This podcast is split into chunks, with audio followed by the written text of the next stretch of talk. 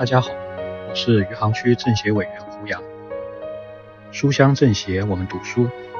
今天我给大家推荐的是丰子恺的《白云无事常来往》。这是一本丰子恺的画集，里面除了很多漫画，文字并不多。我推荐它的原因是，在快节奏的城市生活里面，有时候我们需要返璞归真，感受一下质朴的。快乐和感悟。我分享一段里面的文字：我与弘一法师。我以为人的生活可以分作三层：一是物质生活，二是精神生活，三是灵魂生活。物质生活就是衣食，精神生活就是学术文艺。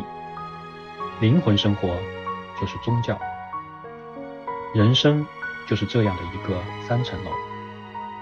懒得或无力走楼梯的，就住在第一层，既把物质生活弄得很好，锦衣玉食、尊荣富贵、孝子慈孙，这样就满足了。这也是一种人生观。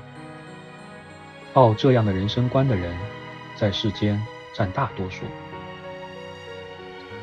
其次，高兴或有力走楼梯的，就爬上二层楼去玩玩，或者久居在里头。这就是专心学术文艺的人。他们把全力贡献于学问的研究，把全心寄托于文艺的创作和欣赏。这样的人，在世间也很多，即所谓。知识分子、学者、艺术家，还有一种人，人生欲很强，脚力很大，对二层楼还不满足，就再走楼梯，爬上三层楼去。这就是宗教徒了。他们做人很认真，满足了物质欲还不够，满足了精神欲还不够。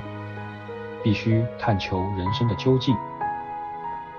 他们以为财产、子孙都是身外之物，学术、文艺都是暂时的美景，连自己的身体都是虚幻的存在。